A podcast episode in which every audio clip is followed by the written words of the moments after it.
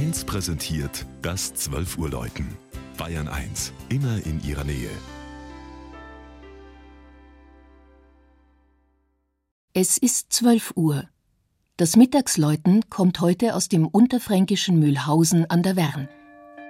Barbara Markus hat die Geschichte des Dorfes im Landkreis Schweinfurt erkundet.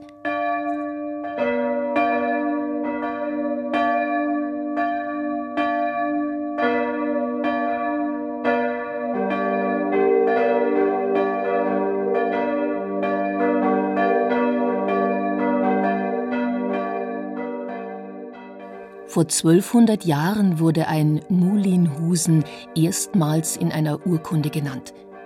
Nun, im Jubiläumsjahr, erinnert Mühlhausen mit seinen rund 600 Einwohnern eingehend an seine Ursprünge. Bis zu vier Schaufelräder drehten sich einmal an den drei Bächen, die hier in die Wern münden, einen Nebenfluss des Mains. Die Wasserkraft nutzte man in der kleinen Ortschaft im Landkreis Schweinfurt noch bis ins 20. Jahrhundert zum Getreidemahlen. Die letzte noch erhaltene Mühle kann am Jubiläumswochenende besichtigt werden, das heute endet. Das stattliche Hofgebäude der ehemaligen Wolfsmühle geht auf das Jahr 1518 zurück. Damals gab es im Ort noch keine Kirche. Die kleine Filialgemeinde war auf die Mutterkirche im Nachbarort Essleben angewiesen. Erst 1694 bekam das katholische Mühlhausen ein eigenes Kirchlein. Es ist zwar dem heiligen Martin geweiht, doch dominiert die Marienverehrung. So gehört mit zu den kostbarsten Ausstattungsstücken eine Rokoko-Madonna aus der Werkstatt des Würzburger Hofbildhauers Johann Peter Wagner.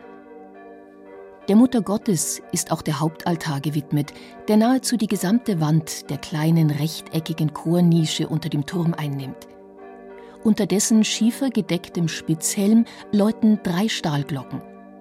Als das neue Geläut kurz nach Ende des Zweiten Weltkriegs bei einer Gießerei im Harz bestellt wurde, hat man bewusst auf Bronze verzichtet – damit sollte verhindert werden, dass die Glocken, wie auch schon nach dem Ersten Weltkrieg, künftig nicht noch ein drittes Mal für die Rüstungsindustrie abgenommen und eingeschmolzen würden.